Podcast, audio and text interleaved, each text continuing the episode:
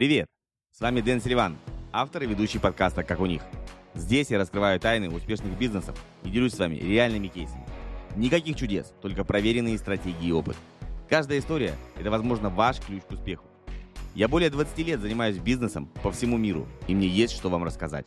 И кроме того, ко мне приходят в гости настоящие профессионалы своего дела, которые делятся своим бизнес-опытом.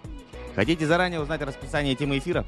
Тогда переходите на сайт silivan.com marketing/12. Там же вы сможете задать вопросы гостю перед эфиром и включить уведомления перед трансляцией. А еще вас ждут полезные материалы, которые помогут вам расти и развиваться в мире онлайн-бизнеса. Итак, друзья, давайте начинать. Следующие несколько минут обещают быть насыщенными и вдохновляющими. Поехали! Сегодня у нас очередной выпуск программы «Как у них». В данном случае будет «Как у нас», даже больше. В гостях у нас Павел Головин. Я думаю, это, наверное, самый опытный гость из в моей передаче. Старше никого не было. И я хочу пообщаться э, на предмет того, что вообще, как откуда взялся маркетинг в, в Советском Союзе, в постсоветском пространстве, в России, э, на кого равнялись, потому что в Америке в основном маркетологи, ну давайте скажем честно, очень-очень э, взрослый, один Дэн Кеннеди, его же даже один раз хоронили, насколько я помню. Нет, нет, нет, Дэн Кеннеди до сих пор живой. Нет, я знаю, была такая какая-то байка, что он вроде как умер, и там все начали его, его там, ну, говор... Э, хорошие слова про него говорить. Вот, да, давайте по... сначала про тебя, да. А, Павел очень давно в, предпринимательстве с 91 -го года, да, э, это, это ребят, многие, я думаю, не родились в этот момент, кто нас смотрит. Очень много регалий, я сейчас не буду все их перечислять, они написаны у меня а, в, в телеграм-канале, в посте, в ну, YouTube-канале. Мы для собрались, чтобы регалии. Кому да, да, регалии? Нам интересен опыт. Павел, да, да, давай с самого давай, начала. Как это можно применить у себя? Вот в чем да, да, да, да, давай, давай, давай с самого начала. Интересно бэкграунд, да, то есть э, вот какой-то институт у тебя там за плечами. Э, то есть как, как ты оказался в маркетинге? Потому что в маркетинге, маркетинга в Советском Союзе не было такого понятия. Вообще. Естественно. Смотри, Предыстория такая, то есть. Я поступил в Бауманский. Я очень любил эту историю, потому что раньше называлось Московское высшее техническое училище имени Баумана. я всегда смеялся, что вы там академия, университет. Я говорю, а я техническое училище заканчивал. Не, ну Бауманка считается крутая, крутая тема. Но это была шутка внутри Бауманской, что мы же техническое училище, куда нам? Ну да, да, да. Вот. Второе, а, потом оказалось, смотри, что бизнес, что маркетинг, по сути дела, это очень хорошо связано с историческим, с инженерным подходом. Вот тот же Procter Gamble, они предпочитают брать отдел маркетинга ребят из МИТа. Прикольно. Потому что смысл маркетинга, смысл бизнеса создавать работающую систему. Да, все верно, соглашусь. Вот. И, всегда. И предыстория какая? Смотри, страна рушится, а, а мир поменялся практически моментально. И большинство стало вынужденными предпринимателями. Ну, можно было сидеть, ждать, когда тебе по полгода, по году не платят зарплату. Могу... Вот зарпл... годовая зарплата инженера тогда составляла годовая 500 баксов. Ну, там что-то 100 с чем-то рублей. За баксов, наверное, за баксы давали срок в Советском ну, Союзе. Нет, баксы как раз тогда появились. Ну, да, да, да. Отменили валютную статью, и там произошло... И смотрите, когда рынок пустой, абсолютно пустой, там палку воткни, она будет расти. Это да, да. Там никакого маркетинга не надо. Вспомни, как вот мой любимый этот, как называется, капитан Врунгель, угу. когда они там макароны сеяли. Он говорит, а как они взрастут-то? А Фукс говорит, а я овес подсыпал рассаду, а с овсом даже окурки взойдут. Так и здесь. На самом деле, если кто что-либо шевелился, у него сразу стало что-то получаться. Ну и причем, опять же, смотрите, кто что, кто был директором завода, тот приватизировал завод и, и забирал просто собственность. Кто работал в институтах, например, программисты, они наработки, многолетние наработки просто забирали себе и начинали работать в этом истории. И первый у нас бизнес был это разработка программ на заказ. Угу. Но это плохой бизнес. Вот сразу, когда вы выбираете бизнес, вот есть несколько критериев.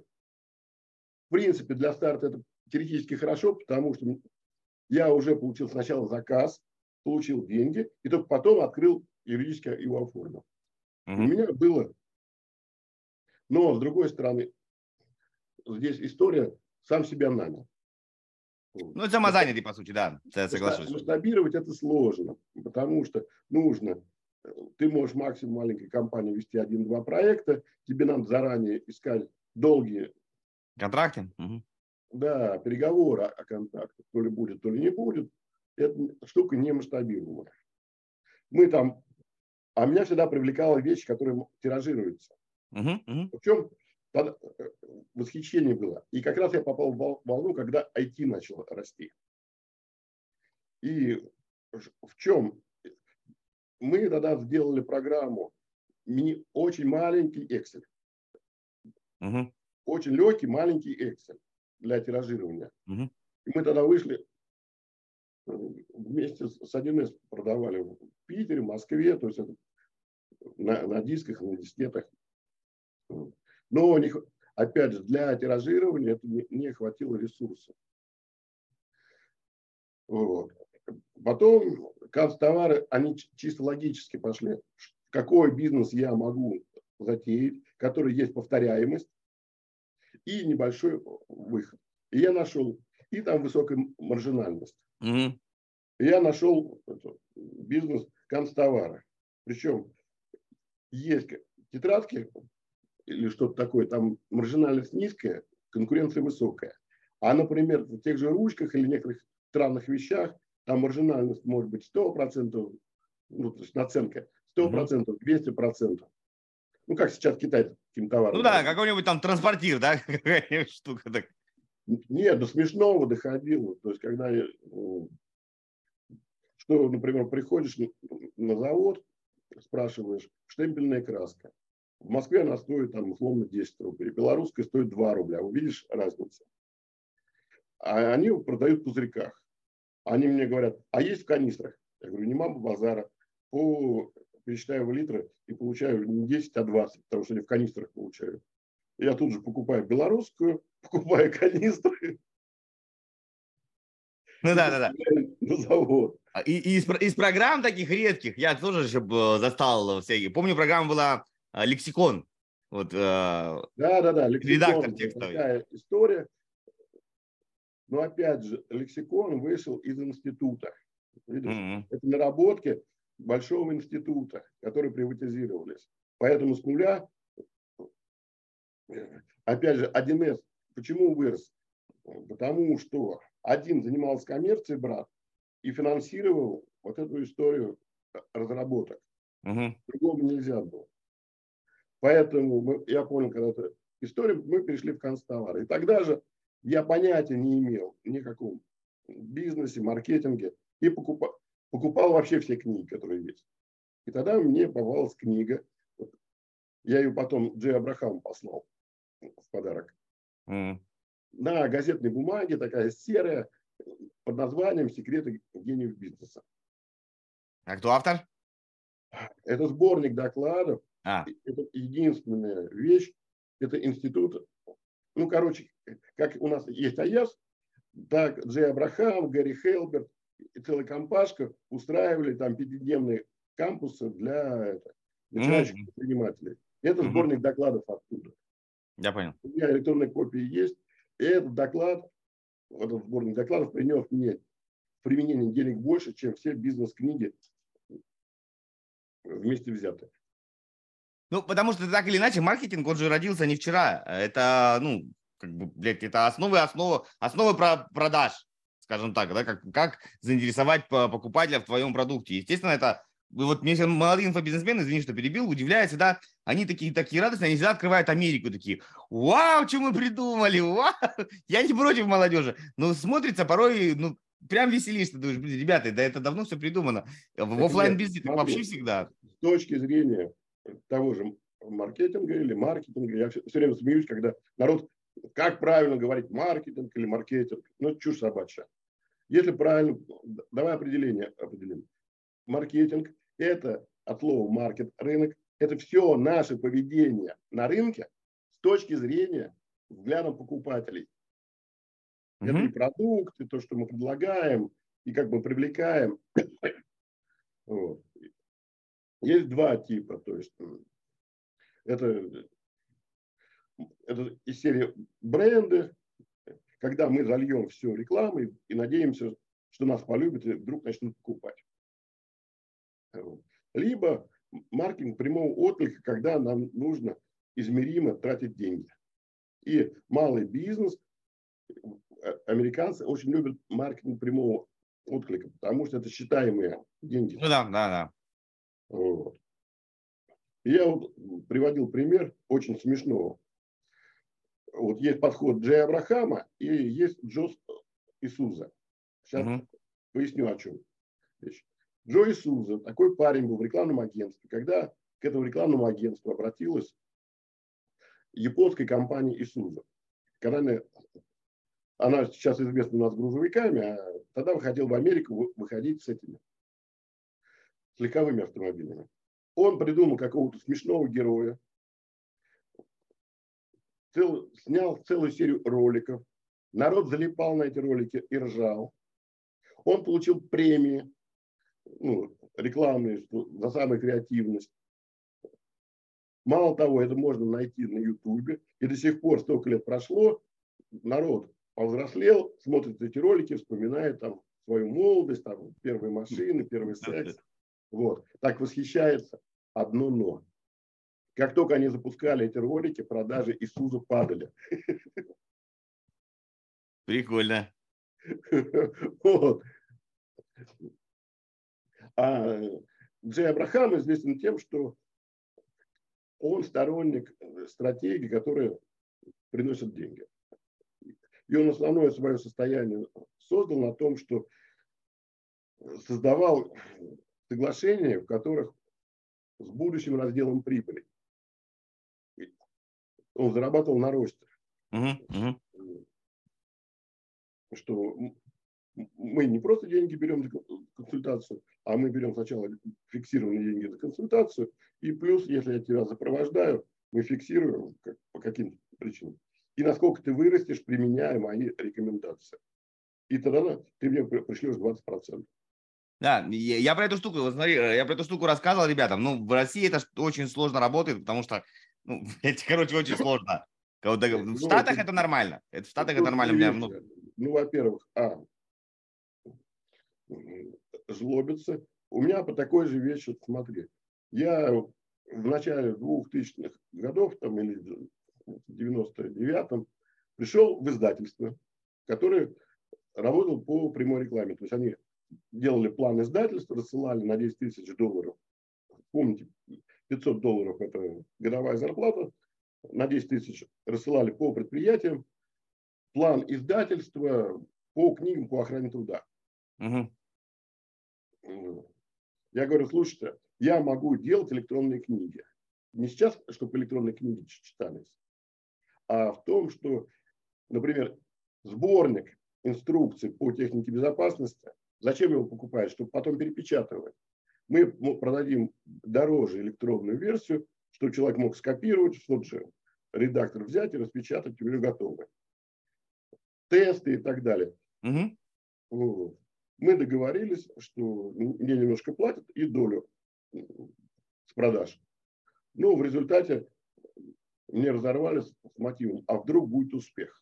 Я говорю, ну отлично, ты же заработаешь, я заработаю. Он говорит, ну, я считаю, что ты недостоин таких больших денег, поэтому... А вот я приведу пример. Эксперимент в Штатах проводили. Интересный. Э, кстати, можете тоже провести эксперимент с своими друзьями. А, эксперимент был следующий. То есть человек, а, ему давали там, допустим, он может забрать деньги, 10 долларов, например. Да, вот ты находишь, но ты должен разделить его а, с кем-то. То есть у тебя, ты берешь 10 долларов, подходишь и говоришь, вот давайте так, я тебе сейчас там дам 1 доллар, себе дам 9, но себе оставлю 9. И, и классно. И, по-моему, я не, не помню точные цифры, но люди, э, по-моему, то ли на 60, на 40 более-менее соглашались. Но вот когда э, я тебе предлагаю, давайте я дам сейчас 1 доллар, а себе оставлю 9. И люди не соглашались. Казалось, ну вот, пожалуйста, я тебе 1 доллар бесплатно даю. Но это нечестно, потому что ты получишь 9, а я 1. Ну как бы так нехорошо. Ну да, да, да. Это, во-первых, психология, во-вторых, понты, кто такие, а, а мы же большие. То есть, но mm-hmm. тем не менее. И плюс свойство наших нарушать договоренности. Да, нет, в Штатах эта тема работает. У меня много людей. Э, в Штатах почему работает? Потому что когда ничего нет, я могу с тобой заключить любой договор, правильно?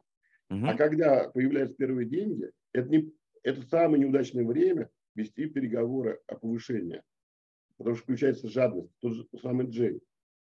Так вот, возвращаясь к книге Джея, э, с этой книги стартовал, кстати, Левитас. Вот известный израильско-российский консультант а, Алекс Левитус, его книга «Больше денег от, нашего, от вашего бизнеса». Это чистой воды он Джея стартовал. Угу. И, и через какое-то время, то есть,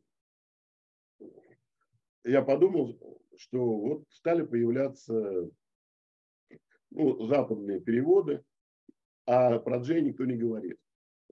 И я купил домен jayabraham.ru и хотел договориться с Джеем, чтобы издавать его работы или там подходы угу. у нас.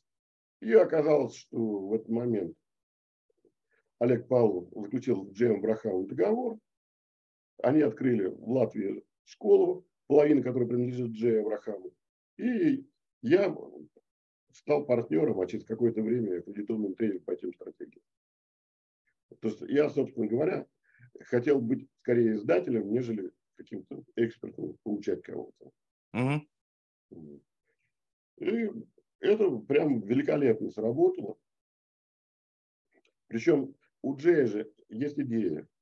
Смотри, то, что в одной отрасли является нормой, и все знают, в другой отрасли параллельно может это быть абсолютной новинкой. Ну, приведу пример вот тем, кто в самом начале занимался инфобизнесом, и когда появились эти автоответчики и e-mail рассылщики, было очевидно, что чтобы с человеком вести отношения, проще ему дать какой-нибудь лид-магнит, чтобы он скачал, потому что привлечение внимания стоит денег, а когда ты пользуешься каналом, которым ты управляешь, они соцсеть разрешают видеть uh-huh. то это хорошая история. Это было известно.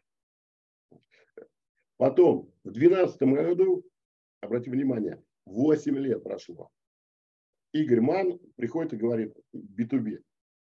Новый подход к маркетингу. На лендинге ставьте форму, оставьте, мы вам перезвоним или как-то. Видишь, насколько разрыв. Второй момент вот тоже в 2012 году я обзвонил э, все компании, там, консультант плюс, один эсовцев, да, угу. рассказывал, ребята, можно применять вебинары для продвижения сложных или вообще непонятных IT-услуг. И второй момент, я говорил, что вы делаете вообще не то. Вы, как дураки, начинаете показывать программу.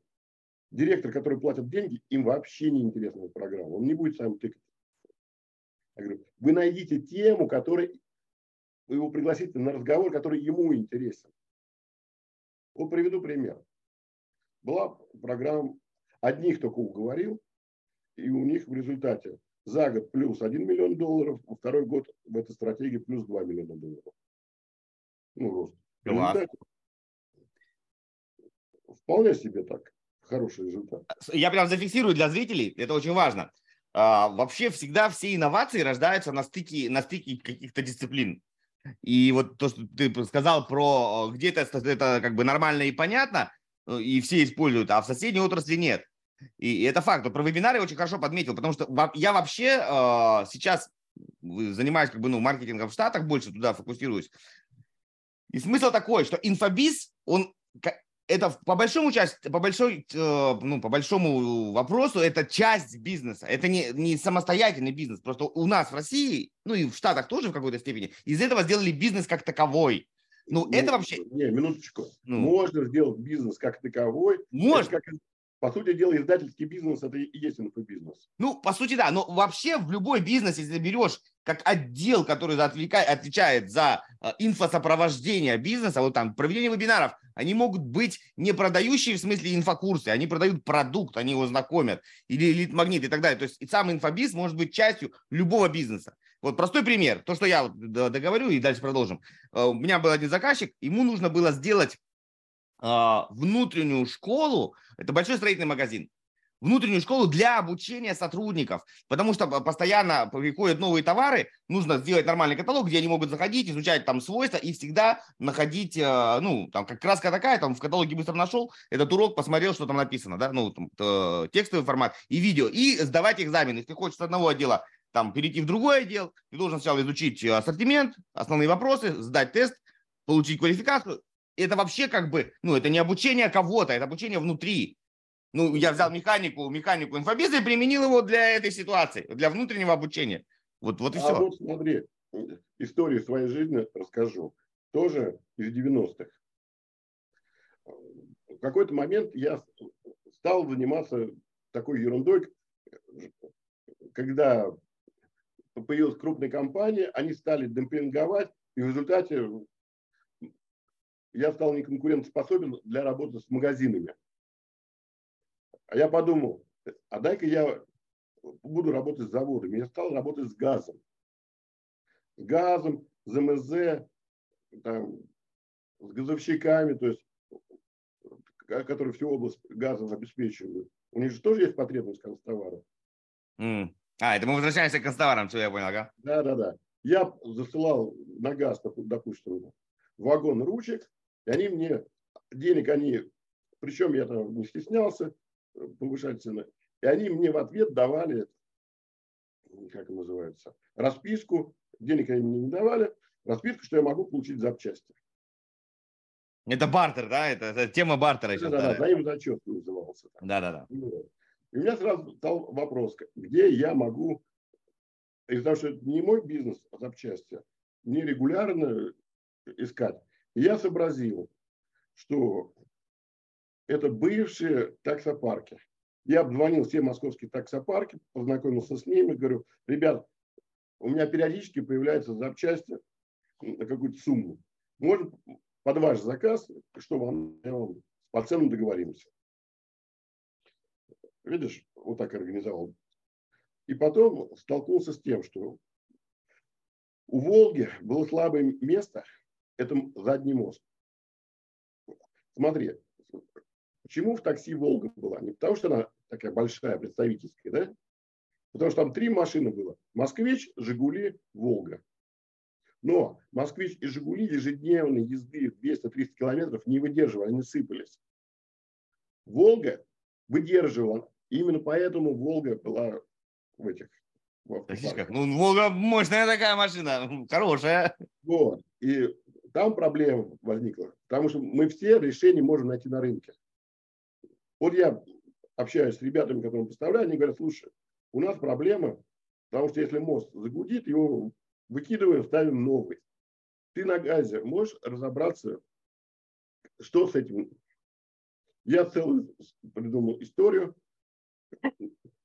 попал на ГАЗ как представитель Политехнического института, по обмену опытом пришел на участок сборки, слегка прифигел в том, что они там есть инструмент, который можно проверять, качество сборки, но им никто не пользуется. Прям секунду, я только сейчас понял, и я думаю, у всех тоже будет вопрос. ГАЗ – это Горьковский автомобильный завод, который и делал Волги. Потому что я думал, ГАЗ – это который, ну, который, авто, это который ГАЗ. Который, который да, газ. Да, да. Горьковский автомобильный ну, сейчас, все, теперь я понял, теперь я срослось, откуда у тебя запчасти. Ты думал, может, какой-то, я типа, знаешь, я думал, как этот... Э, Газели. Не, я думал, Газпром, вот газ, который газ. Нет, нет, нет. Все, тебе разобрали. Это завод, который эти Волги делал. Ты им продавал да, ручки, да. они тебе давали запчасти. И таксисты тебя просили прошпионить и разобраться, как твою мать сделать так, чтобы он не ломался. Или ремонтировать. Или ремонтировать, да. Вот. В результате оказалось там просто.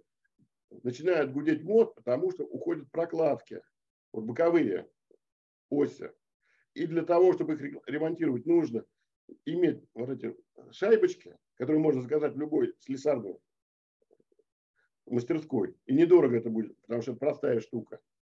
Но для того, чтобы регулировать, нужен ключ, как у велосипедный, вот такой крюком. Mm. Определенного диаметра. Вот это вся тайна.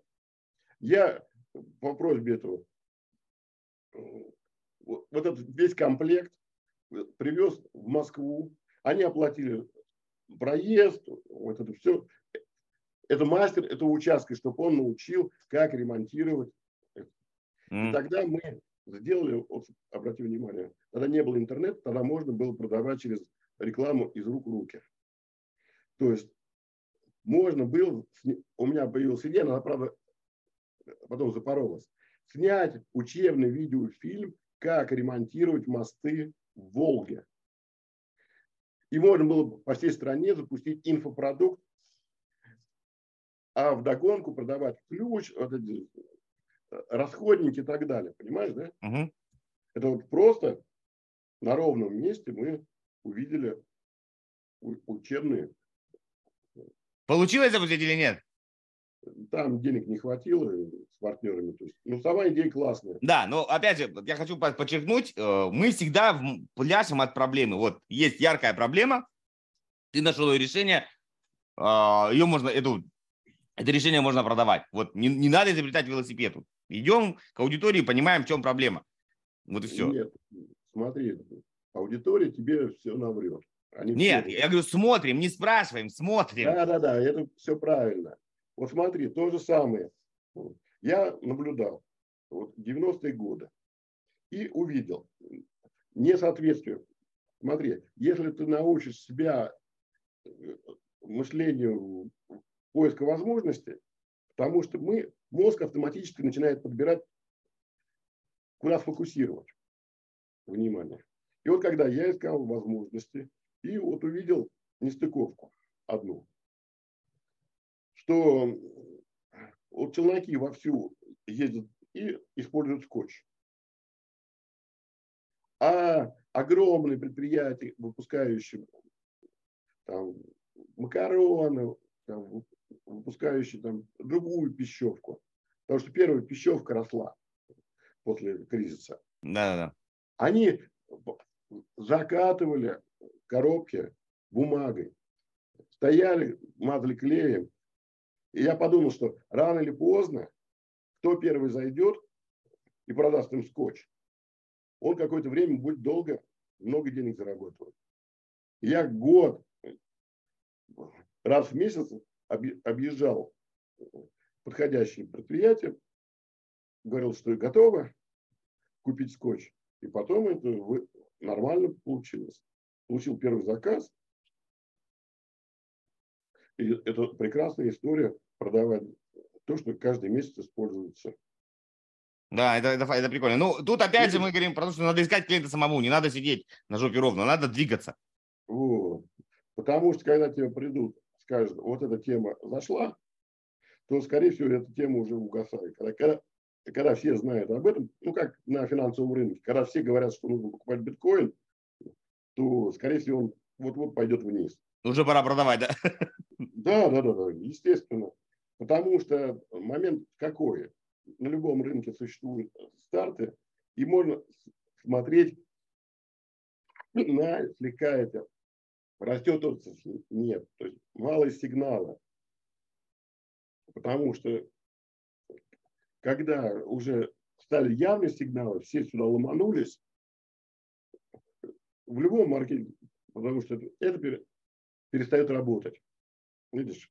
Угу. Или замыливается взгляд. Видишь? Да? Вот то же самое вебинары. Мы можем вообще все выжить. И возвращаясь, например, к нормальному бизнесу, там B2B бизнес, там IT-бизнес. Вот сейчас вот все используют инфобизнесмены автовеба я не понимаю, почему это не используют это. В обычном бизнесе. они же, ну, у них есть страх, что типа, ну мы же настоящий бизнес, мы же не эти, не инфомошенники. Я говорю, ребят, а какая разница, что вас подумают? Вопрос денег. Работает это или не работает?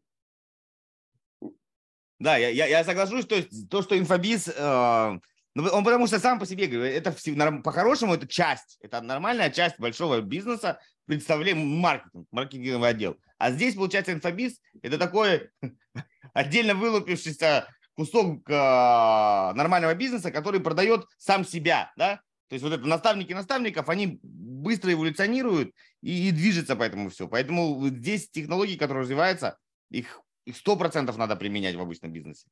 А, а забегу вперед еще, вот всегда все исследования показывают, что интернет, ну, можете согласиться, можете нет, интернет очень сильно развивает порноиндустрия, потому что там безумный трафик, им нужны э, стриминговые площадки, им нужно качественное видео, им, и так далее, и так далее, нужна скорость. И вот это все тянет за собой.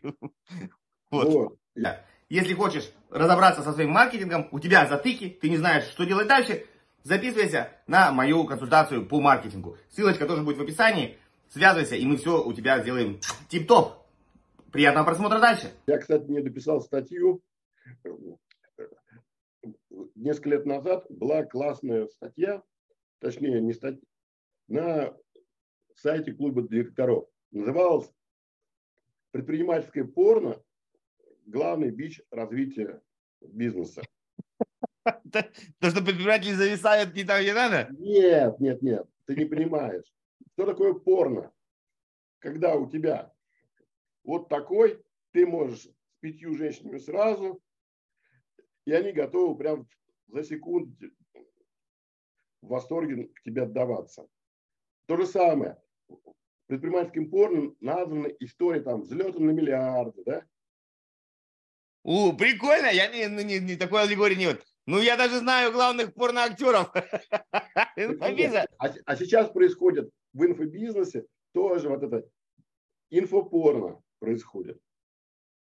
Главный представитель там Аяс и все остальные. Причем, обратите внимание, там смешно. Когда Аяс говорит, мы самая крупная школа по оборотам. Угу. Прекрасно, молодцы. Например, и я миллиардер. И вот, типа, что ты мне можешь сказать? А я, например, могу ответить, сказать, а мои клиенты плюс миллиард заработали, используя этими советами. Есть разница, да? Да, и вот смотри. Я, я вот сейчас этой мысли хорошую сказал, и вот прям хорошая, хорошая аналогия. Я прям вот даже ради этого эфир с тобой провести. Я недавно проводил эфир э, с Сашей Чернышовым, это редактор журнала Highlight инфобизнеса. И я к нему ему задал простой вопрос. А, что самое популярное? Ну, что за популярное читают люди? И вот, вот прям вот один в один. Он сказал, чтобы а, журнал продавался, нужно две составляющие. Известное имя и много, и типа, и большой кейс. Вот типа там Вася Печкин, миллион долларов. Все, люди такие. То есть, условно говоря, нужно показать э, чувака вот с таким вот органом или вот с такими девушку, и, и все. Хотя нормальные люди ну, ты как бы глянь, ну, ты понимаешь, что ну, 30-80 сантиметров только у коня, блин, а не у человека. Так нет, смотри, да это понятная история. Они, что же в издательском бизнесе, они издают журнал для того, чтобы его читали. Да. Опять же, если ты хочешь применять кейсы, любые кейсы, не осмысленные некоторые теории принципов и методов, вот ты хочешь сказать, я прихожу и скажу, я строитель, я построил охеренный дом. Да? А, а потом говорю, парня, делайте как я, не надо не знать ни сопромат, ни это. Ты хочешь жить в таком доме, да? Нет, вопрос-то мой такой, смотри, а, почему, то есть люди, по сути, они не хотят разобраться, они хотят просто шоу. То есть зачем ты, нет, зачем, зачем тебе кейс, ну, который у человека, вот я скажу, не знаю, там, как ну, Мадонна собрала концерт. Ну ты кто? Ты же не Мадонна, ты поешь под гитару у себя во дворе. Тебе это как поможет? Хочешь анекдот? Давай. Это, я у Дрейтона Берда научился. Многие маркетинговые вещи можно а, а, коротко объяснить анекдотом, чем куча объяснений.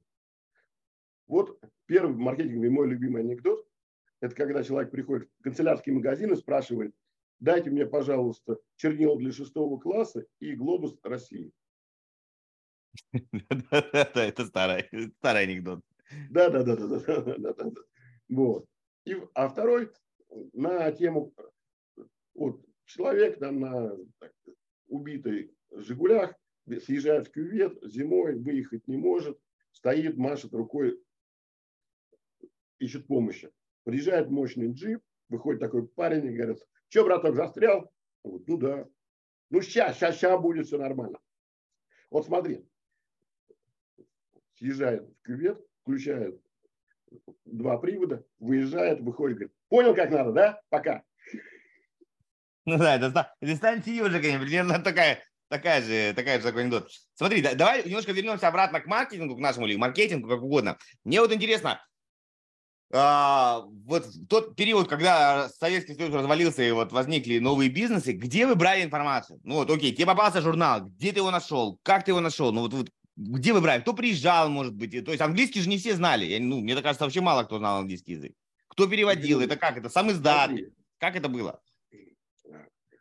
Маркетинг нужен в тот момент, когда начинает какой-то конкуренция и переизбыток. Когда, а когда у тебя сначала ты просто начинаешь, получаешь как бы уличное бизнес-образование.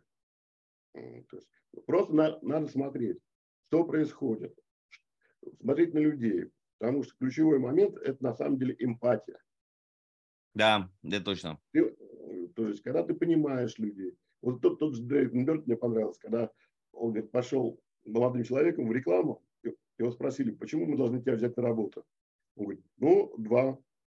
Первое, говорит, я прочитал все книги в библиотеке по рекламе, а их было всего две книги.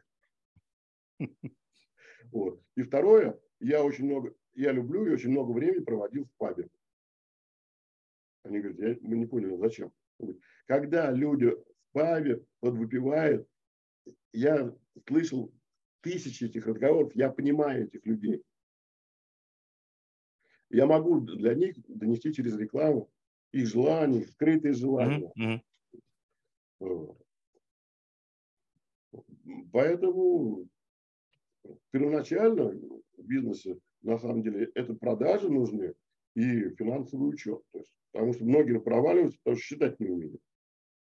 Ну, это да, это вначале согласен. То есть там ничего не было, не знаю, находишь маркеры и говоришь, маркеры, очередь, ты продаешь. Ну, потихоньку ниши заполнялись. То есть когда возникла, вот мне тогда интересно, когда возникла потребность, ну, появились как бы первые, не знаю, там, обучалки какие-то, или так вы куда-то ну, ездили, смотри, как это все? Вот сейчас тебе скажу. Где-то после 98 -го года, к 2000 году у нас очухалась и стала расти эта промышленность внутренняя. Ну, за счет того, что в 4 раза доллар... Да, доллар рухнул, я помню, в 98-м. Это, смотри, напитки, алкоголь, пищевка начали расти. И тогда, когда они... На... И бытовая химия. Вот четыре крупных, потому что это огромные рынки потребительские. Ну, всем надо. Откуда? Уж, потому что нет смысла что-то производить, когда можно было дешево привозить. Тот же шоколад привезти и зарабатывать. Поэтому и когда огромные предприятия стали наработали денег, тогда впервые возникло, тогда был первый взлет этих понятия брендов. Тогда стали думать об упаковках, об истории бренда. Вот. Оттуда пошел интерес к маркетингу. Кстати говоря, у меня тоже тогда история была в районе 2000 года на тему... Я забрел в этот, в одно маркетинговое агентство, которое входило в десятку вот брендинговых агентств. Угу. Потому что у меня был какой-то проект, я его так структурировал, что я был занят там два дня в месяц. А больше там делать нечего. Я решил, что надо чему-нибудь поучиться, а учиться я люблю, когда мне платят. Думаю, давай где-нибудь устроюсь на работу. Вот. И ситуация такая. Пришел заказ от водочника разработайте мне новую марку водки чуть выше, массовые. А смотри, там же вся водка, она одинаковая. Ну, в принципе, одинаковая. Как смеялся мой друг, говорит, водка бывает хорошая и очень хорошая. Вот. Она отличается брендом, названием. Ну, а чистка она все равно отличается. Вот. И я наблюдаю такую картину. Сидят мальчики-дизайнеры, такие рафинированные. Девочки филологини, копирайтеры. Попивают джин с мартини. Презирают этот народ, которому они придумывают водку. И понятия не имеют, как народ живет. И, и просто балдеет от своей креативности. В результате придумывают название «Однажды вечером», ну, это песня, пилотом «Однажды вечером» делать было нечего, бла-бла-бла. Этикетка там серебристая, темно-синяя, с пропеллером, то есть нечитаемый, но огромное количество дизайнерских смыслов в нем заложено. И что? Заплатили деньги, выпустили водку, и она не продается смена. А я их послушал и пошел в поля. И два дня провел тем, что наблюдал, как люди покупают водку, поговорил с продавщицами, еще что-то. И потом я принес доклад, я даже нарисовал, описал, какой дизайн должен быть, и понял. Вот было массовое, это русское, столичное, которое... Пшеничное ну, пшеничные, да, да, да, да, да. Я помню, я помню. Они, они все заняты. И тут я вдруг слышу, я слышу, беленькая, дайте мне бутылочку беленькой. Я им пишу, что вот нужно регистрировать такое название, вот бутылка должна быть вот такая удлиненная, с колпачком и белая этикетка чтобы она была вот так видно, что она прозрачная, беленькая. Мне сказали, это не, не креативно, это чушь собачья. А тогда у меня не хватило мужества и прозорливости на себя этот знак зарегистрировать. И через два или три года кто-то додумался, потому что идеи не придумываются, они на рынке находятся. Идеи, идеи висят всегда в, в ноосфере. И был маленький завод в Подмосковье, который зарегистрировал эту марку и громадная корпорация водочная купила целый завод только из-за этой марки. Да, вот здесь стало абсолютным хитом. Да, я, я, я догадываюсь, я догадываюсь. Здесь, вот здесь вот очень важно. Вот когда все говорят про кастдевы, это очень модное слово, custom development, но это хер бы с ним, это не совсем а, про маркетинговые исследования. Я всегда говорю, ребята, не слушайте, идите смотрите. Вот, да, вот пришел и смотри, вот, блядь, смотри. Не надо вот это, а что вы бы хотели? Люди вам расскажут что угодно. На этот предмет есть хороший анекдот. Раз у нас тема анекдотов, я попытаюсь объяснить.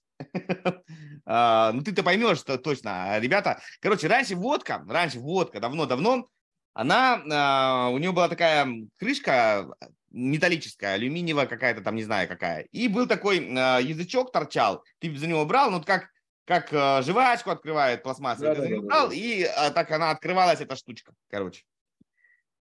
Вот. И анекдот следующий. Я не помню, как времена чего, Брежнева или кого. А, вы в целях экономии железа вот этот язычок решили, короче, убрать. Ну, и там кто-то вилкой, кто-то ножом открывает эту бутылку, и народ как бы начинает роптать. Ну, что-то неудобно, там, да, там пальцы, ногти. Вот. А, и жалобы доносят до, до министра, который находится, ну, до, до министра, условно, там, чего, пищевой промышленности. И он берет, ну, представьте, это у меня бутылка коньяка, я не буду какого-нибудь. И он так вот ее вот раз открывает, говорит, ну, открутил, говорит, я, говорит, не понимаю, нахрена им этот язычок? Она же нормально откручивается. Вот примерно так. То есть очень часто, вот ты правильно сказал, что у тех, кто разрабатывает э, там воронки продаж или какую-то продуктовую матрицу, они вообще с рынком ну, никакого коннекта нет. Они что-то из головы своей придумали, как хотелось бы им, но они не являются потребителями э, этой продукции. Вот это вот важно понимать, да, и поэтому я всегда говорю, ребят, начинайте с того, вот если вы идете в инфобиз, э, пытайтесь продавать для себя. Вот вы в этом будете специалист. Ну, то есть возьмите себя там год-два назад и пытайтесь продавать для своего аватара. Вам легче так будет, потому что вот мне понять, что нужно беременной женщине, блядь, ну тяжеловато. Ну, как бы, да, вот так вот скажем. Вот. Супер, давай, давай, давай вот э, вернемся к твоему проекту, который, с которыми вот э, с Абрахамом мы делали. Что-то у вас получилось, не получилось, что, что было? Ну, интересный опыт такой, ну, межконтинентальный. Ну, смотрите, то есть, во-первых, Джей Абрахам был не готов абсолютно вкладывать никаких денег. Ну, он привык работать на договоренностях. Что mm-hmm. Я представляю продукт, а вот вы продавайте как хотите. Вот. Второе, мы сталкиваемся, если ты на англоязычном рынке, ты просто берешь готовый продукт и начинаешь его продавать, потому что это Джей Абрахам. А здесь мы столкнулись с той историей, что Джей Абрахама вообще никто не знает. Знают небольшие единицы топов, но они абсолютно не заинтересованы. Что... Они, многие, которые говорили, что я учился у Джей Абрахама, что это, я им всем написал, говорю, слушайте, а вот школа, давайте вы поделитесь, расскажете, что вот наконец-то пришла школа Джея Абрахама, Никто, естественно.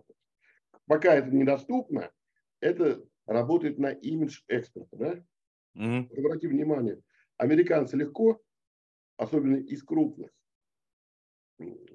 они делятся на пронаставники, имена называют, да? благодарности. Они в себе уверены, что, ну и что, человек может и там, и там купить. Нет такой да, да. А наши, вот сейчас есть тенденции, наконец-то часть молодых инфопредпринимателей наконец-то обратили внимание на американский рынок, американский маркетинг. Опять же, они берут только тот срез, который на слуху, и потом говорят, что вот я учился у такого супер секретного парня, это взорвало мой мозг. Ну, во-первых, не называют, все это интрига и что вот они такие классные ребята, учились, и что. Очень смешно на самом деле. Ну да, я согласен, что многие вообще ничего не говорят. Тут два анекдота мне очень нравятся. Когда, вот, представь себе, то есть, вот стоит музыкант уличный, играет на скрипке, проходит по гонине и говорит, братан, ты так лажаешь. На следующий день идет опять Паганини, видит этого же музыканта, у того же табличка «Ученик Паганини». Да, да, да, да, вот, вот примерно это как раз характеризует. Нет, я тоже смотрю, что многие, а, они, вот, во-первых, меня бесит, что люди не называют, э, где они берут информацию, вот прям мне это прям реально, а, ну, триггерит, можно так сказать. Во-вторых, а, я, короче, мне не нравится, когда люди несут от себя тяну да, то есть эм, если я что-то рассказываю, я всегда говорю, вот э, автор такой-то говорит вот так-то. Но я с этим не согласен. Я, я бы сделал вот так-то. То есть дай позицию, где ты взял, потом расскажи свою позицию. А если ты говоришь, типа, это вот так я придумал так, что-то там докрутил, накрутил, нахуевертил, и потом говоришь, типа, это мое, ну, так себе идея. Не-не-не-не, смотри, это ты сейчас за чистоту нравов выступаешь. На самом деле с точки зрения, смотри, вся маркетинговая воронка – это, по сути дела, создание новых убеждений. Ну, да, новых да, вряд ли, я, потому что новых создать сложно. И касается, скорее всего, игра Нет, на старых. Я присоединяюсь к твоему существующему и небольшими шагами поправляю, потому что изогнуть твою, изгибать твою реальность для того, чтобы угу. твои убеждения соответствовали моему предложению у меня купить. И поэтому, и второй момент, это важно создание комьюнити.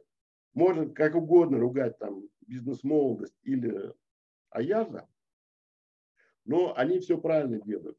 Из-за того, что у них массовая движуха, они вводят в массовую движуху свои слова которые не совпадают с общими маркетинговыми, общими бизнесовыми.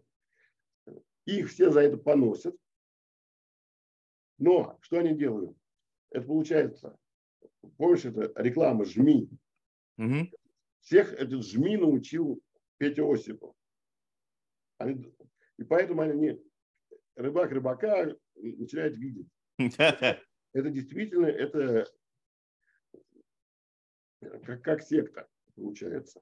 Ну, а, да, нет, логика создания своей комьюнити, это правильно. С точки зрения зарабатывания для себя, они делают абсолютно правильно. Да, сто процентов. И то же самое, смотри.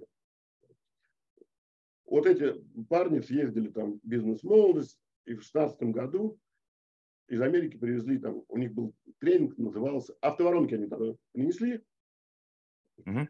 и стали, и у нас стали пересказывать их, даже не удосужившись вникнуть. Во-первых, пришло слово tripwire. На самом деле tripwire, то, что придумал Райан Диус, это переименованное новое красивое название старого совершенно принципа. Когда мы предлагаем, и основной принцип tripwire, когда мы в предложении убираем возражение цены. Но если тебе тема интересна, доллар заплатишь? Вот этот смысл трипвайера. И а сейчас любое первое вводное предложение называют tripwire. Вот. Дальше было основное предложение. Они назвали core offer. Потом максимизаторы прибыли. И самое смешное, что это просто предложение и апселлы. Видишь, для того, чтобы это просто, чтобы это слышалось, как будто что-то новое. И потом уж совсем в нашем рынке э, меня всегда веселило. Там был эта схема э, путь возврата. А они, помнишь, не видел такой фильм, о чем говорят мужчины? Ну, видел, конечно, там нет частей. И вот там, помнишь, там была сценка. Вот представляешь себе, приехала сюда Жанна Фриски. Как Жанна Фриски приехала? Ну, перепутала съезд миллиардеров со съездом миллиораторов. То же самое, там перепутали. Ретун патч угу. с рекуррент опер. И стали рассказывать, а вот следующий путь это вот рекуррентные платежи. Вот то же самое перепутали. И не вникая, тиражировал, тиражировал, тиражировал. И даже это не о воронках шло, это о повышение ценности клиента для компании. Они и модель-то неправильно назвали, и, и смысл передавался не тот. Ну, в общем, очень смешно. Ну да, я, я соглашусь с тем, что э, на, на самом деле вот я поймал э, себя на такой какой-то мысли, может быть, не знаю, согласишься, не согласишься. То есть сейчас люди не хотят получать как бы знания как таковые, люди хотят все больше и больше шоу. То есть вот ты смотришь какого-то эксперта, не буду сейчас ни на кого называть по именам, чтобы, ну, там, не то, что не, не обидеть, не рекламировать, неважно. То есть человек берет какую-то, ну, простые вещи, просто самые там базовые, там, ну, чуть ли не Карл Маркс, условно говорят, там, капитал, и рассказывает его, ну, кто-то по фене, да, кто-то, блядь, с матерком, кто-то с какими-то там такими шуточками. И, и, и люди, вот, которым ему нравится именно вот эта подача, и да, все, да, да, да, да, гений. Нет, смотри, это все верно. Потому что это уже описано, это пять уровней развития рынка. Первый уровень, когда ты один на рынке или вас несколько, всего несколько, там достаточно обещания. Это да, да, это я, это я знаю. Второе, там большое обещание, потом обещание плюс механизм. Когда уже большому обещанию не верят, ты говоришь, механизм это как бы объяснение, почему это обещание да -да. Вот. А когда, и вот самый яркий момент, возьми отрасль, в которой все, вот есть два типа отраслей, в которой есть масса недовольных, вот это вот, например, инвестирование, да, похудение, масса недовольных, масса людей пыталась, масса разорилась. Да? Угу. Это одна история. Почему мошенники любят э, этих, как называется, тех, которые уже попадали с мошенниками. Они могут, если они это знают, они могут заходить. Вот, возможно, вы там прогорели, потому что вас обманули, но мы-то не такие, и заново продают ту же самую лажу под другим названием. Угу. Вот. Это раз. Есть отрасли, в которых, в принципе, люди довольны. Вот там возьмем автомобильную отрасль. Да?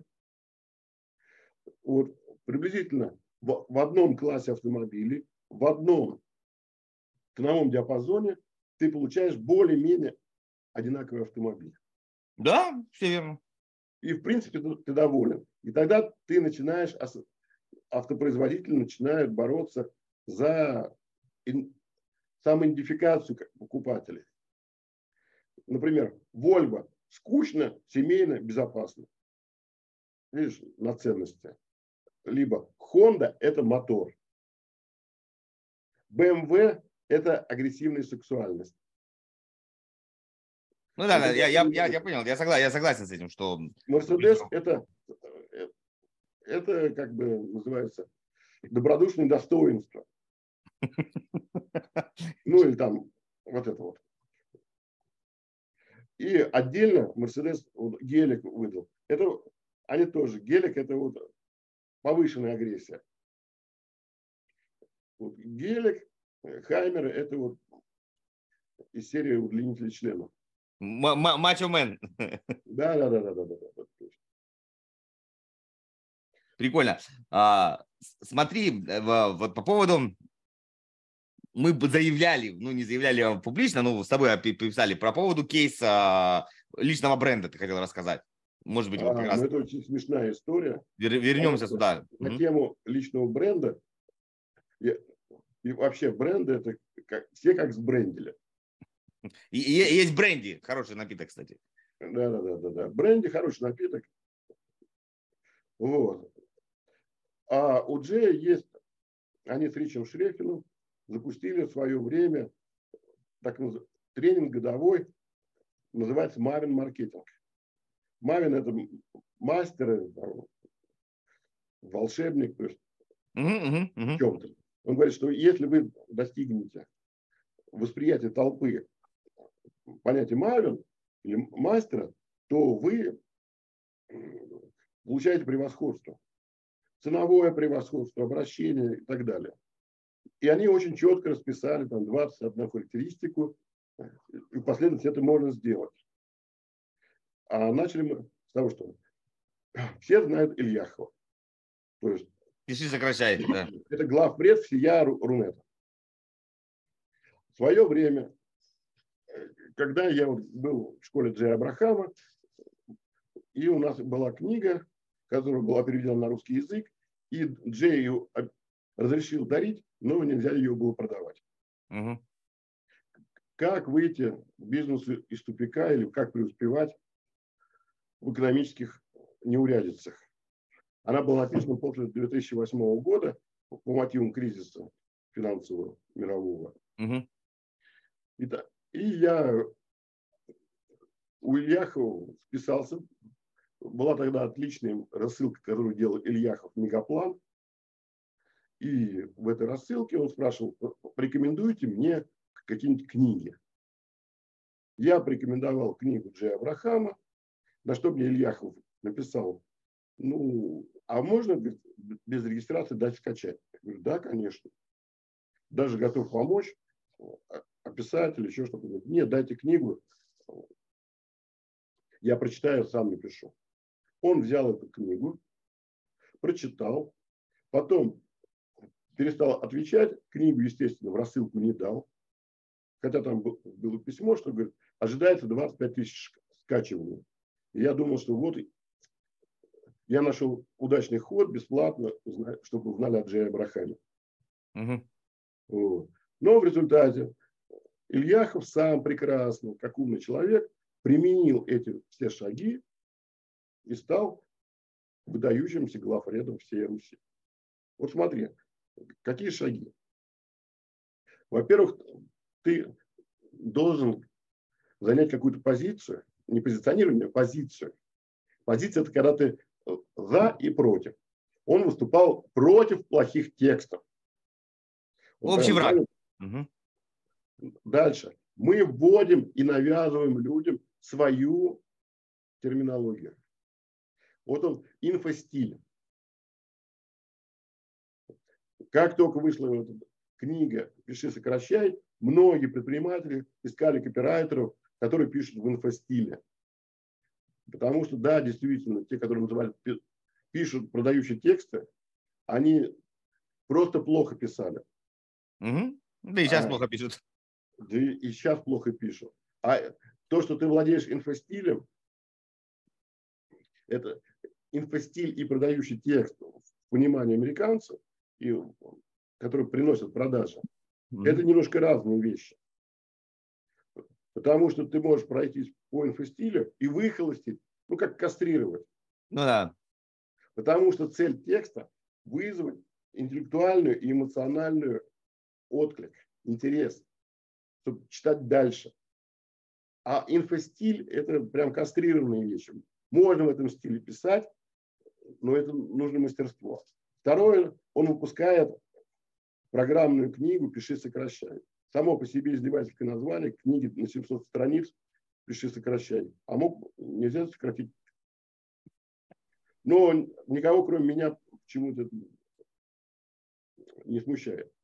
Видишь, у него есть манифест или доктрина, у него есть свой язык, поэтому ее через какой-то... И у него есть трибуны и история создания. И обрати внимание, какую классную вещь он...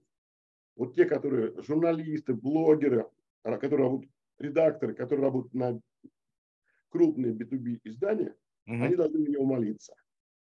Потому что Ильяхов сумел провести такую вещь. Он был редактором рассылки Мегаплана, который за три года, хорошая, классная рассылка, никакого отношения к продажам Мегаплана не имела.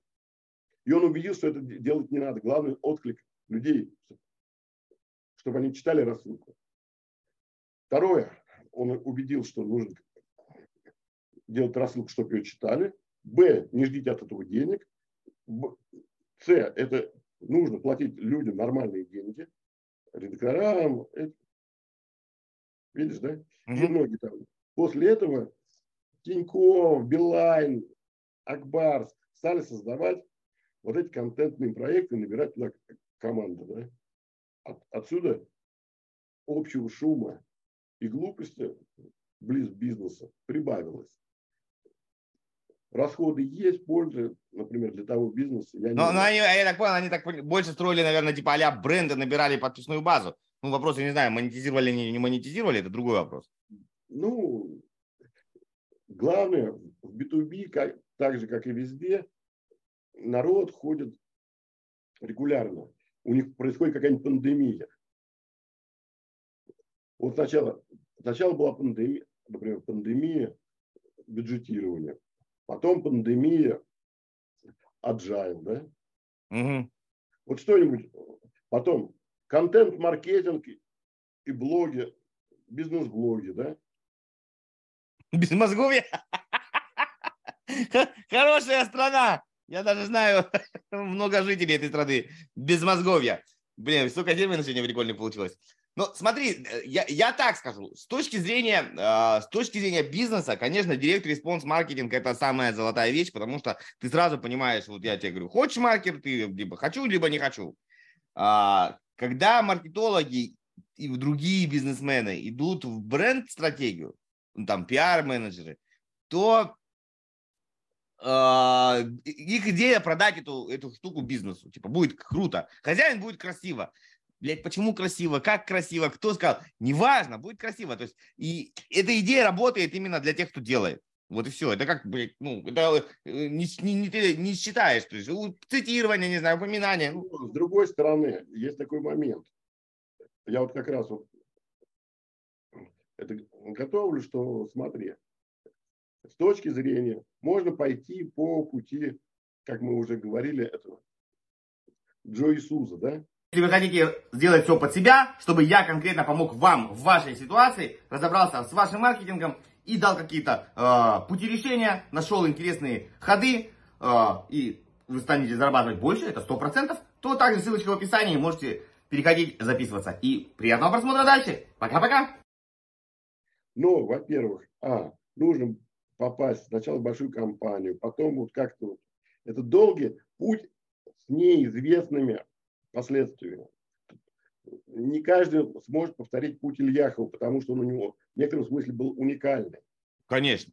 Поясню, почему у Ильяхова уникальная ситуация. Эту историю не повторить. Потому что был проект «Мегаплан», который жил на инвесторские деньги. Они наняли редактора, которого неделю готовил одно письмо. Понимаешь, у него есть время отточить мастерство, изучить материал, и ему платят нормальные деньги, понимаешь, да? И он становится в результате мегаплана и этой рассылки известен. И у него есть время и деньги посовершенствовать свое мастерство, не думая о том, как будешь зарабатывать. Это уникальная ситуация, этот путь не повторить. То же самое с любыми брендовыми штуками. Ты можешь им продать, но возникает вопрос. Во-первых, это узкое место. Ты на самом деле продаешь людям самомнение. Угу. Всех хотят слышать свое имя, там, вот мы такие крутые. Вот самый интересный ребрендинг – это РЖД. Единственная компания в стране железнодорожная, да, и сделать ребрендинг. Класс? А они как называются сейчас? Так нет, они так и называются РЖД, но они потратили, перекрасили все вагоны. А, ну нет, ну это, это, это не ребрендинг, это от, от, это, как называется, отмывка вот. денег. Так что рассчитывать обычному человеку, который хочет идти в маркетинг, что он может попасть в вот эту историю. Или ребрендинг МТС. Было яйцо, теперь нет яйца. Ну, зашибись. Ну вот смотри, э, это, это всего лишь... Давай я мысль закончу. Давай, ага. Но, смотри, если мы смотрим, у бизнеса есть две стороны. Это доходная и расходная. Если ты считаешься расходной частью, то это всегда от тебя хотят сократить твои доходы. То есть максимум тебе будут платить в рынке. Угу. И у тебя в связи с онлайном всегда есть, что тебя могут уволить и нанять человека, допустим, из Сибири, там, заменить города, заменить, потому, потому что это дешевле. Угу. И второе, это ты на стороне дохода. Вот на стороне дохода ты, тебе могут сначала просто платить, и плюс премии за результат. Смотри, вот Сорос, когда он организовал свой фонд, и он комиссию, когда он ввалил фунт стерлингов, угу. получил комиссию 1 миллиард баксов. Это у всех голову порвало. Потому что там деньги, которые давали в управление, они брали 1-2%, и это обеспечило им жизнь. И плюс они получали 20% с прироста. Видишь? Он, это ставка на выигрыш. Да, ну смотри, первая мысль, которую... Второе, тогда, смотри, маркетинг это, к этому относится, трейдеры относятся, продавцы к этому относятся. То есть везде, где. Поэтому можно начать с того, что если ты людям приносишь деньги, ты можешь претендовать на часть этих денег. Претендовать можешь, не факт, что заплатят. Закончу мысль. Первое, то, что э, многие проекты, которые э, российские, под идеей, и не только российские, под идеей ребрендинга и прочего-прочего, это просто ну, зарабатывание денег для э, смежников, отмывка и так далее. У меня прям конкретный, у меня был пример, у меня в свое время было агентство наружной рекламы и вообще реклам, рекламное агентство, в том числе, где мы делали наклейки автомобилей, обклеивали автомобили. И, слава богу, мы застали хороший ребрендинг из милиции в полицию. И куча машин приехала на переклейку, потому что надо было срочно, много и быстро, и не все, ну, не справлялись. Заказы получили все агентства. Все были счастливы и довольны. Вот. Я думаю, типографии и так далее, и так далее.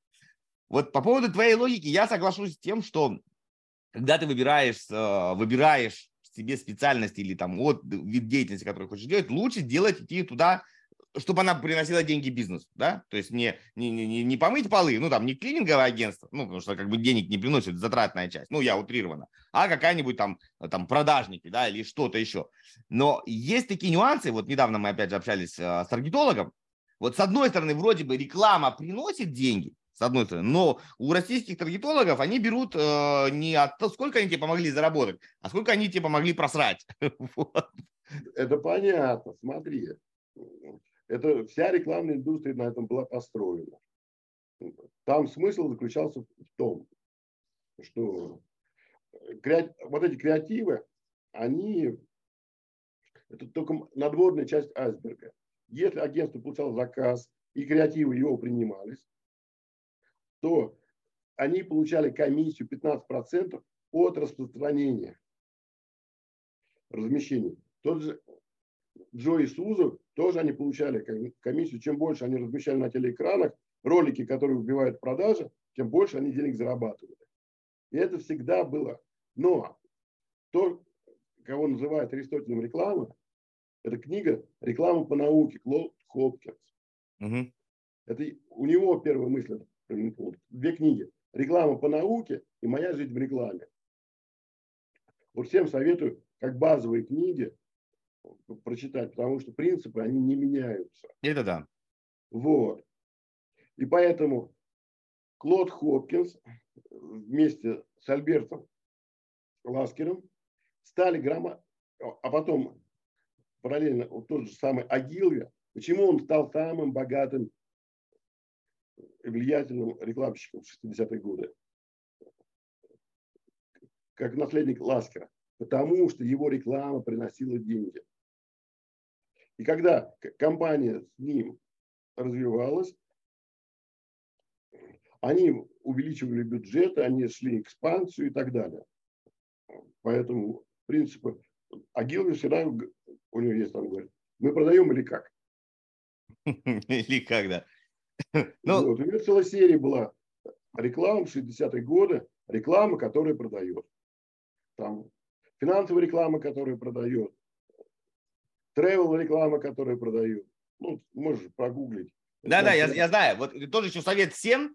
А, люди знают простые слова. Вот, вот продавать, люди знают там продажи, э, продавать. Вот и, и все надо заворачивать. Я понимаю, что маркетинг это не продажи, там реклама это не продажи. Ну вот, вот, вот это маркетинг, который продает, реклама, которая продает. То есть для людей так понятно. Они, о, я хочу продавать, чтобы продавала, я хочу. Нет, это... мы продаем результаты на самом деле. Ну да, но, но это как бы не одно, это не равно, это э, часть. Да? Ну, люди, Нет, люди знают, что такое продажи. Все хотят продажи. Ну, естественно, все хотят продажи, клиенту, денежный поток. Да. И опять же, смотри, у, у Джея Абрахама, у Дэна Кеннеди вот, есть различия. Вот смотри, один из самых, вот ты, одно из выражений, ты можешь претендовать, но тебе могут не заплатить. Это не должно останавливать, понимаешь?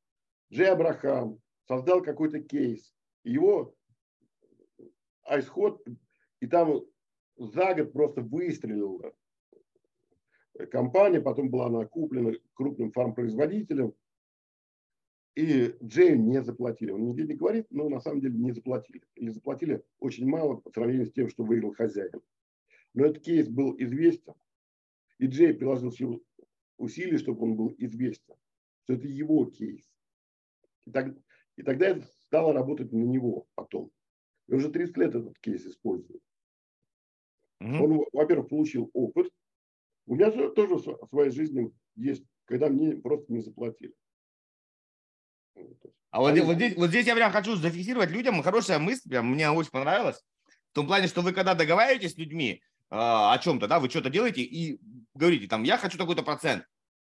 Вот эта мысль э, хороша тем, что даже если вам не заплатят, у вас будет там договоренность и скажете, я делал это вот за вот таких на таких-то условиях. Да, то, что, что вас там человек кинул, вы, может, там просудились, не просудились, это другой вопрос. Но логика, когда вы идете второй раз говорить, ну, договариваться, вот уже будет прецедент, что я договариваюсь на таких условиях. То, что я решаю свои проблемы, ну, там, с нехорошим человеком, это другой вопрос. Да, да, да, да, да. И второе, смотри, тут очень важная мысль, что люди все в большинстве и предприниматели тоже, они путают доход и капитал, поступление денег и активы. Вот смотри, когда мы разрабатываем продукт, это инвестиции в разработку продукта. Угу. Это там, и когда продукт тиражируется, особенно инфопродукт там, или еще что-то, Это то, это, по сути дела, актив, который может приносить деньги. Грубо говоря, когда мы его упаковываем, вот письма, описание, лендинги, да, это тоже становится активами, которые многократно можно использовать. Почему я против сторис? Они живут один день. Их можно сохранять зря. Ну, это можно. Но это целое событие. Сама мысль, один раз сделанная работа, может многократно быть использована. Это да, тут смотри, со сторис чуть другая история, там мы играемся на фома, что люди должны смотреть, это такое. И, смотри, как, когда люди, когда ты начинаешь эту позицию занимать, когда ты создатель активов, ты же не просто просишь за результаты. Я разрабатываю вам маркетинговую кампанию, маркетинговую стратегию, я вам создаю ваши активы. И я, во-первых, а, могу объясняя активам поднять цену, что это завершенная работа, это раз. И Б, это моя авторская часть, и я как часть автор, создатель активов могу претендовать, вот, вот видишь позиция. Я у Джейса научился. Он э, мысль это то, что люди продавал. Говори, говори. Смотри, как становятся богатыми? Это один из способов стать богатыми. Блумберг. Как стал богатым? Вот все же видят финансовые новости Блумберга, да? У них была, был разработан алгоритм анализа акций, быстрый анализ акций. Они его запихнули как в игровой автомат. Они могли продать этот алгоритм какому-нибудь крупному один раз. Да? Но что они сделали? Они его запатентовали, стали выпускать и на каждой бирже, на каждом брокерском поставили, что кидаешь монетку, получи прогнозик от Блумберга. И они озолотились, они уравняли среднего ума брокера к тем, кто работал с крупными аналитическими умами. Дальше. Говард Хьюз. Когда он изобрел супербур, вот тот, который играл, этот, как он называется, ну, на «Титанике» играл, а потом Говарда Хьюза, «Авиатор». Mm-hmm. Не помню фамилию. Да, да, да. Солл-стрит. Да понял я, Ди Каприо. Да, Ди Каприо. Он играл в «Авиаторе» Хьюза. Но Хьюз увлекся кино и самолетами, когда стал богатым. А стал он богатым из-за того, что он изобрел бур, какой-то супер бур. Это нужно ну, десятку компаний в мире, да? Если бы он продал, он остался, ну, не супер богатым, но богатым. Но он запатентовал свой бур и сдавал их в аренду, когда каждый раз, когда нужно было сделать шахту, они обращались к Юзу и платили ему деньги. То же самое Джей Абрахам делал со своими текстами. Он брал деньги за написание текста и обговаривал условия, что когда вы второй раз используете в другой газете или еще что-то, вы мне еще раз платите. Ну да, здесь, здесь логика хорошая, я согласен. Здесь нужно просто продумать алгоритм, как ты это, как ты это будешь ну, договор свой делать. С учетом того, что в России пиздят все, что не попадя. Во-первых, надо сменить мышление. Во-вторых, действовать из этих соображений. Потому что то, что никто так не делает, это не повод так не делать. Не-не-не, так, делают. Я вот тоже на эфире на одном общался с, с парнем, я об этом и рассказывал. Тоже американский подход, что ты делаешь, условно говоря, коробочку. Ну, не буду искать какую-нибудь коробочку, ну, какую-нибудь коробочку, вот, да. Вот, возьмем коробочку. Ты делай эту коробочку, смотрите, она у меня такая. Что там лежит, знаешь только ты. Сюда что-то поступает, отсюда получаются клиенты. Ты мне платишь, получаешь клиентов. Ты перестал платить, ну, например, ты там похудальщик или там не знаю кто. Я с этой коробочкой пошел к другому человеку, к другому автору. Вот смотри, да, да, да, да, да. Это первая история. Вторая мне очень нравится. Вот почему SAP, например, ну, классно себя чувствует. Во-первых, супер дорогое внедрение на крупной компании, плюс да. у них обработка идет на их серверах. Попробуй ежемесячный платеж не сделать, продление, а когда ты инвестировал десятки миллионов долларов в информационную систему, ну, например, пятерочка, да, и вдруг пятерочка не, не заплатят. Они просто тебя раз отключают. Тумблер. От серверов. И у тебя вся сеть пятерочки висит без информации. Вот. Поэтому этот подход защиты своего бизнеса. Опять же, то есть по-разному. Это нужно почему понимать, что, например, продаются названия, какой-то эксперт, никто не, зна, не знает, продаются имена и, и темы. И те, кто владеет трафиком, они на самом деле пытаются, к чему мы идем. Почему бренд на самом деле и личный, это важно.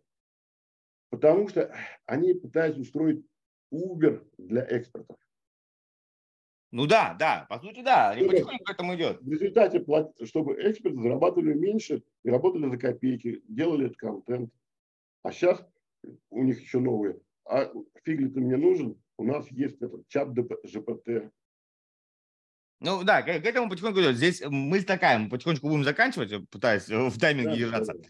А, совет всем, я думаю, после нашей беседы подумайте все-таки, как делать так, а, чтобы ваш бизнес, ну, можно было его, ну, чтобы не просто ты один раз оказал услугу и все, чтобы ты мог его как сдавать в аренду, да, да, получать результата, защитить его. Вот подумайте в эту сторону, вариантов много.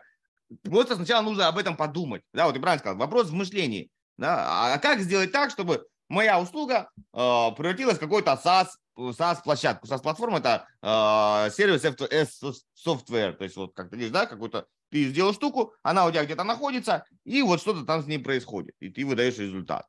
Да, пусть, пусть даже, пусть даже поначалу, как все эти мемчики ходят, что там куча китайцев вместо чат GPT сидят и что-то пишут. Пусть даже так, что-то тебе приходит, какой-то запрос, у тебя там какие-то люди э, его обрабатывают и что-то выдают. Но главное, должна быть разорвана связь. Тот, кто заказывает, не знает, кто делает тогда вот ты являешься этой мембраной, которой э, регулирует и забирает добавочную продукцию. Видишь, нельзя мы Карла Марса вспоминали сегодня. Капитал. Ну, в целом, да. То есть, в принципе, самый простой, я, же больше специалистом или к, к микробизнесу отношусь, потому что я не очень люблю там средние, потому что у них сразу начинается и понты, и бюрократия, долгая история. И пользы на самом деле меньше. То есть идеально, например, для меня клиент это владелец бизнеса, который уже достаточно работающий, который хочет роста, и пока принимает решение сам. Потому что как только он нанимает себе замы по маркетингу, замы почему-то, он сразу спускает все вопросы к нему, а задача зама наемного, потому что маркетинг, главное доказать шефу, что он полезен. Ну и освоить хороший бюджет. Это я тоже вот это про делегирование. Да, бюджет и так далее. Поэтому с точки зрения нужно подходить, даже если вы работаете на кого-то, рассматривайте, что вы фирма, оказывающая услуги. Да. Это надо башку поменять. Клиент, пока работодатель. Да, пусть у вас один клиент, один клиент, да, один. Это клиент, работодатель. Да. Вот я тоже, например, у меня был там сбой и пошел вынужденно в найм. И когда я работал на проектах автоматизации крупных, и у меня там, а там всегда история конфликтная. Был такой вопрос. Они, меня пытаются клиенты сказать, вот, по справедливости, вот это. Я говорю, ребята, давайте не путать. Я играю за ту команду. Они мои клиенты, они мне платят. Когда будете платить вы, я буду на вашей стороне. Как, а как адвокат. Как адвокат, адвокат ну, бренда. Я говорю, чистой воды наемник. Или, например, когда я уже самостоятельно потом стал делать проекты. То же самое. Я прихожу и говорю, слушайте, я работаю в интересах. Я не, не связан с вашими долгими внутренними корпоративными отношениями, но я генерального директора и владельцев бизнеса представляю их интересы. И я их отстаиваю. Поэтому я никак не заинтересован, чтобы вам было лучше. Поймите меня правильно. Ну, это прям совсем честно, честно. Окей, ладно, э, будем потихонечку заканчивать. Еще раз, мысль такая, а, просто поменяйте для себя, представьте, что вы, вот а, Павел правильно сказал, что вы компания в одном лице, которая оказывает услуги э, большой компании, и она вам платит ну, пока фиксированную зарплату, может быть, какие-то там и премии. И у вас по-другому начнет мыслить голова, да, то есть, а наемный работник. Вот на этой, я думаю, ноте и даже если у вас уже это получится, я думаю, наш эфир прошел не зря, даже если мы вот эту установку людям э, поменяли. А дальше уже, когда вы с этим свыклись, вы найдете второго клиента, может быть, это будет просто вторая подработка, а может быть, уже действительно э, клиент сторонний третьего, четвертого, и так потихонечку, потихонечку вы перейдете в собственный бизнес, и это уже, почему нет, да, почему нет, если э, так возможно. Спасибо огромное, вот, спасибо огромное, что согласился, что выделил время, э, мы потребовали использовать. Сегодня я для себя запомнил инфопорно. Это какая-то там была страна, я забыл, э, мозга чего-то там. Вот, я пересмотрю. Короче, классно, мне очень понравилось. Спасибо большое. Хорошего дня тебе, всем нашим зрителям. Всем удачи. Пока-пока.